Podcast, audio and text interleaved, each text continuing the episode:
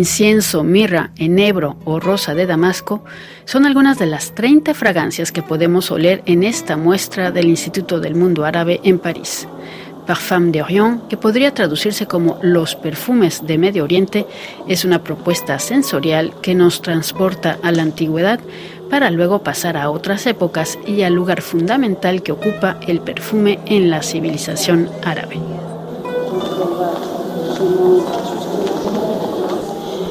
Me llamo Agnès Carayón y soy la curadora de esta exposición. Lo que queremos decir en esta exposición es que el mundo árabe y los perfumes tienen una relación muy, muy antigua que ha perdurado durante los siglos y es lo que vamos a contar en esta exposición.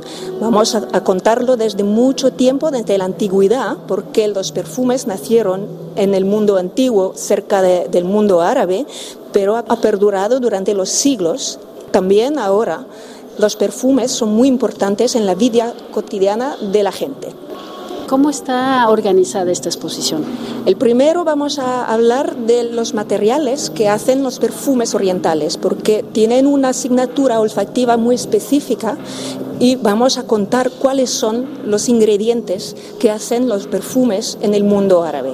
Son muy, muy distintos, muy personales y queremos mostrar al público cuáles son. Después vamos a mostrar cuáles son los usos cerca del perfume, porque en el mundo árabe la gente utiliza los perfumes todos los días y es lo que queremos mostrar. Y la cosa muy original de esta exposición es que como hablamos de los perfumes, vamos a sentir los perfumes. Es por eso que hay dispositivos olfactivos y hay cerca de 30 odores distintas que el público puede sentir para entender lo que es el perfume de, de, del mundo árabe. Sí, sí,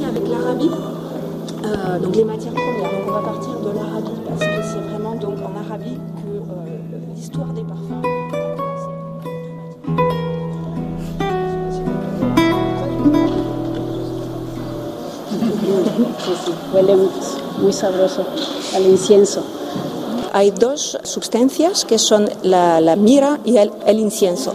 Y el incienso vienen del sur de la península árabe. Por eso el mundo árabe y los perfumes tienen una relación muy antigua. Estos árboles solo crecen en el sur de la península árabe. Y los egipcios venían en la península para comprar el incienso y traerlo en su, en su país. Aquí se puede oler el olor del incienso. Hay un botón, hay un dispositivo específico para oler el olor del incienso. Y aquí también podemos ver una prueba de la expedición de la reina Hatshepsut, que en el año 1450 a.C. intentó hacer una expedición para implantar el árbol del incienso en Egipto. Pero las condiciones de crecimiento de este árbol en eh, Egipto no estaba reunida, entonces el árbol no pudo crecer. Porque el incienso es a partir de las hojas. No, es, eh, no, el incienso es una resina. Hay que cortar un poco el tronco y hay una resina que sale y esto es el incienso. Otro olor muy específico de los perfumes árabes es el musco o el almizcle. Y esto viene de Asia. Es, viene de un ciervo que viene de Siberia y que tiene glándulas y de estas glándulas hay un olor que puede ser muy fuerte al principio y desde luego se pone más suave, pero es muy, muy, muy importante. Es el olor del paraíso en el Islam. Es un olor muy, muy importante en los perfumes árabes. Hay otro olor que viene de la madera del oud, que es muy importante también y el árbol crece en las silvas subtropicales de Asia del Sur y el árbol tiene que ser infectado y para defenderse se crece una sustancia que huele muy bien y eso es el olor del oud. Por supuesto, se pueden sentir estos dos ingredientes que son el almizcle. Aquí hay un botón, se puede olerlo y se puede también ah, oler la madera de oud. La madera de oud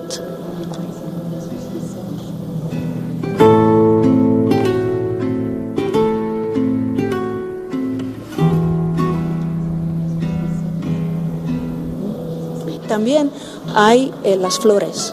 Las flores son ingredientes muy comunes por la perfumería árabe y particularmente la rosa, la rosa de Damas, de Damascena, de Damascus. Y las flores son ingredientes más fáciles de recoger, entonces son más para todo el mundo, porque se puede recoger flores en los campos muy cerca de las ciudades queremos hacer un focus sobre la rosa de damas, porque la rosa es la flor más emblemática de la perfumería árabe. Y por eso también para hablar de los olores de las flores hemos un dispositivo donde se puede presionar un botón. Sí, vemos un cilindro. Sí, hay un cilindro, se puede apoyar sobre un botón y hay pétalos de rosas que vuelan y se puede entonces sentir el olor de la rosa. Ay, huele delicioso. ¿Y es el mismo? ¿Son, pétalos de verdad? No, son, son pétalos de seda. Ah, ya, pero el olor es delicioso, es realmente espectacular. es la misma cosa con el azar ah. y con el azafrán. Ah, de acuerdo. Este es el azafrán. Ay, qué rico. Porque el azafrán es un ingrediente muy importante en la perfumería. Se utiliza en la cocina, pero también en la perfumería. Es muy importante, es un ingrediente muy importante en la perfumería árabe. Y ahora que acabamos de, sentir el olor de la flor, es muy diferente, ¿eh? bueno, de lo que nos hubiéramos podido imaginar en el azafrán. Sí, sí.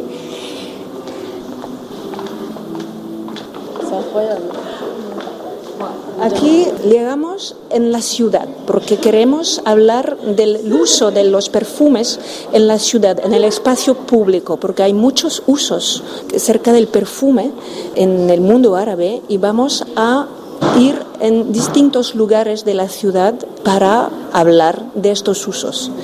Entonces vamos a llegar en el souk, en el mercado de los perfumes. Todas las ciudades árabes tradicionales tienen un souk dedicado a, los perfum a la, perfumería. ¿okay? Hay muchos. Ahora no es tan fuerte como antes, pero en Oman, el sultanato de Oman, se puede todavía encontrar pequeñas tiendas donde se puede comprar cosas para hacer su propio perfume en casa o donde la gente hace su propia preparación para venderle a la gente. La tradición muy artesanal del perfume es todavía muy, muy fuerte en Oman. Y es lo que queremos mostrar aquí. Hay toda, hay vemos, vemos una foto, bueno, voy a describir un poco, vemos una foto de un, pues sí, una pequeña boutique, bastante pequeña, pero vemos rodeada de recipientes que me imagino que contienen distintos eh, ingredientes. ingredientes para los perfumes. Y es lo que queremos hacer, porque eso es la primera, pero hay otras.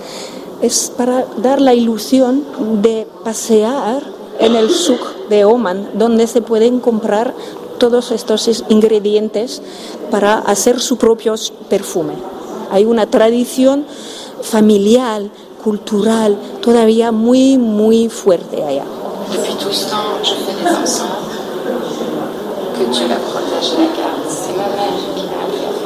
Aquí llegamos en la parte dedicada al trabajo del perfumador le de la nariz. De la nariz, la persona que fabrica el perfume.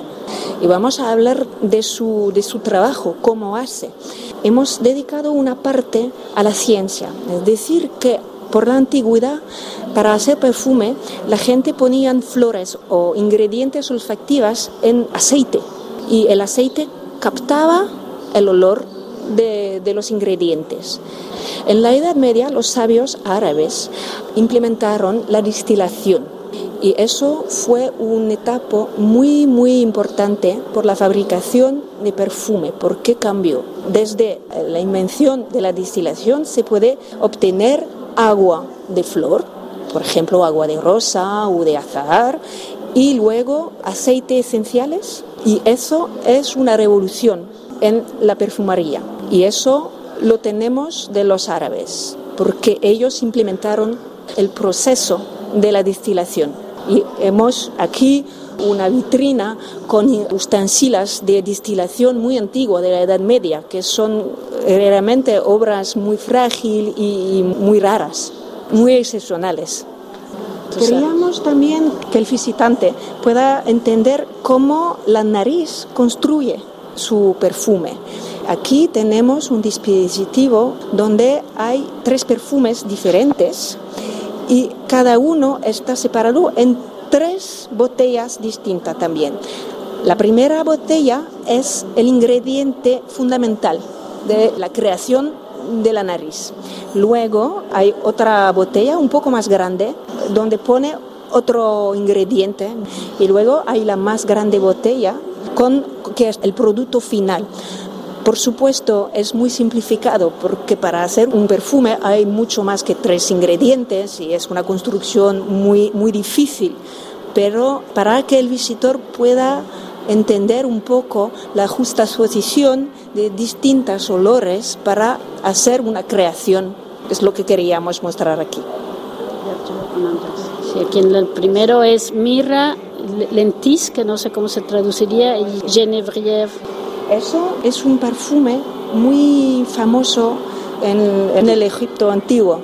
Los templos hay inscripciones donde dicen que el kifi, que es el nombre de este perfume, está hecho con eso, eso y eso. Entonces aquí es la interpretación de esta inscripción en los, eh, en los templos de Egipto. Es bastante mm, sorprendente porque no es un, un perfume que podemos eh, poner ahora en nuestro tiempo. Es es que hay moda. En la perfumería hay moda y también, por supuesto, los, los egiptos no tenían la misma posibilidad de hacer perfume como nosotros ahora. Pero estos ingredientes aquí estaban usados por el perfume, esto está seguro.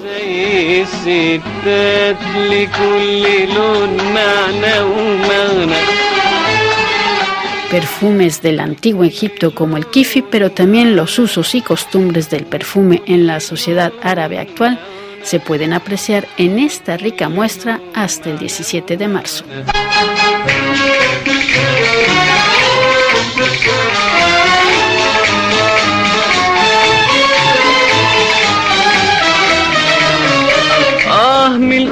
قافل فرحته تشغل ساحر ويسحر قتل ويقتل. آه، عامل قرفل فرحته تشغل ساحر ويسحر قتل ويقتل. اجعل حبيبك هواه مشعل ويكد عزولك ويبات مفلفل شقي وشاوته سبب غلاوته وادي حلاوته وادي حلاوته ياللي تحب الحلويات شوف القرنفل واتمنى حكيم الزهور زي الستات في كل لون معنى ومغنى. ده لكل لون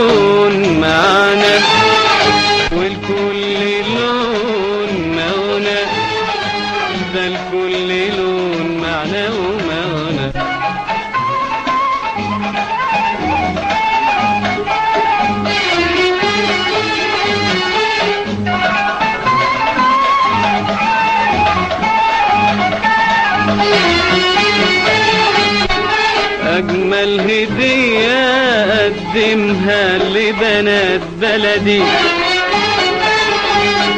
أطوفها من جنتك يا وردي يا بلدي. أحمر في يوم حرقتي أبيض في يوم سعدي أصفر من الغيرة علي السباب